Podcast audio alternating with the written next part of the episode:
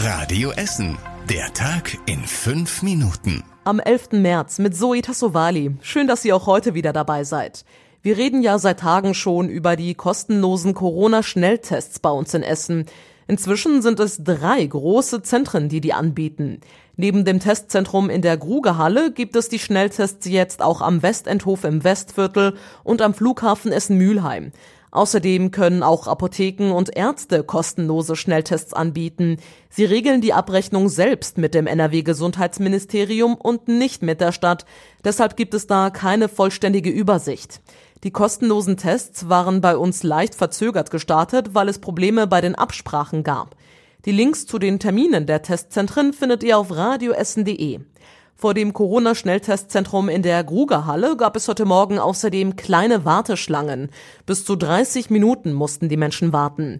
Am Mittag wurde es dann wieder leerer. Etwa 600 Menschen machen dort jeden Tag einen kostenlosen Schnelltest. Bisher wurden in der Grugerhalle knapp 10 Menschen positiv getestet.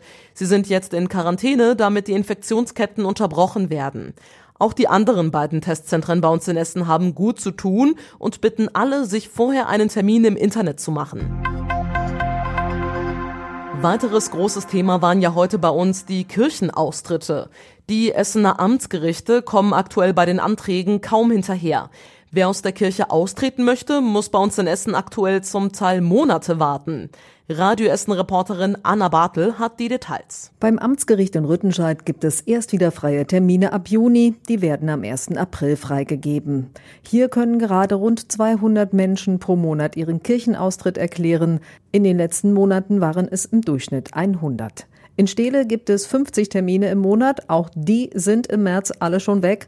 Es lässt auch niemand seinen Termin ausfallen, sagt die Direktorin. In Borbeck ist die Nachfrage ebenfalls gestiegen. Hier gibt es beim Amtsgericht aber auch diesen Monat noch freie Termine. Das stürmische Wetter bei uns in Essen hat bisher für keine größeren Probleme gesorgt. Die Feuerwehr sprach auf Radio Essen Nachfrage nur von kleineren Ästen und Bäumen auf den Straßen. Auch Dachziegel sind heruntergewirbelt worden. Am Gänsemarkt in der Innenstadt wurde eine Person so am Kopf verletzt. Ein Dachziegel war aus dem vierten Stock heruntergefallen. Der Mann kam sicherheitshalber ins Krankenhaus. Wegen des Sturms kann es auch sein, dass die Annahmestellen und Wertstoffhöfe bei uns in Essen schließen müssen.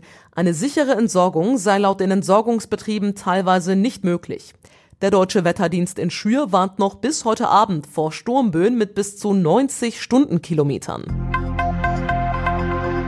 Die Stadt muss die Innenstadt attraktiver und sicherer machen. Das ist das Ergebnis einer Bürgerbefragung aus dem Jahr 2019, das jetzt veröffentlicht wurde. Viele Essenerinnen und Essener fühlen sich in der Stadt unsicher. Zwei Drittel der Befragten sind mit der Sicherheit und Sauberkeit in der Stadt unzufrieden. Noch mehr Befragte wollen, dass die Parkplatzsituation und Radwege in der Stadt verbessert werden. In der Umfrage wurden dagegen die Bereiche Sport und Kultur gut bewertet. Die Stadt will die Ergebnisse der Befragung in neue Entscheidungen einfließen lassen. Wie genau, lest ihr auf radioessen.de. Und das war überregional wichtig. Die EU-Kommission hat den Corona-Impfstoff von Johnson Johnson zugelassen. Vorher hatte die Europäische Arzneimittelagentur die Zulassung empfohlen. Johnson Johnson ist damit der vierte Corona-Impfstoff, der in der EU verwendet werden darf. Das Präparat muss nur einmal gespritzt werden und kann im Kühlschrank gelagert werden. Das Robert Koch Institut hat zum ersten Mal mehr als eine Viertelmillion Corona-Impfungen innerhalb eines Tages registriert. Ähnlich hohe Werte wurden schon in den Tagen zuvor erreicht. Laut RKI haben bundesweit inzwischen mehr als 5,7 Millionen Menschen mindestens eine Impfung erhalten. Das sind knapp sieben Prozent der Bevölkerung. Und zum Schluss der Blick aufs Wetter. Es bleibt auch heute Nacht ziemlich windig. Ab und zu kann es regnen und sogar blitzen und donnern. Es wird also eine sehr unruhige Nacht. Die Werte sinken auf rund 6 Grad. Die nächsten aktuellen Nachrichten bei uns aus Essen gibt's wie immer morgen früh ab 6 Uhr hier bei Radio Essen zu hören. Trotz des Unwetters euch jetzt hoffentlich einen entspannten und ruhigen Abend. Tschüss.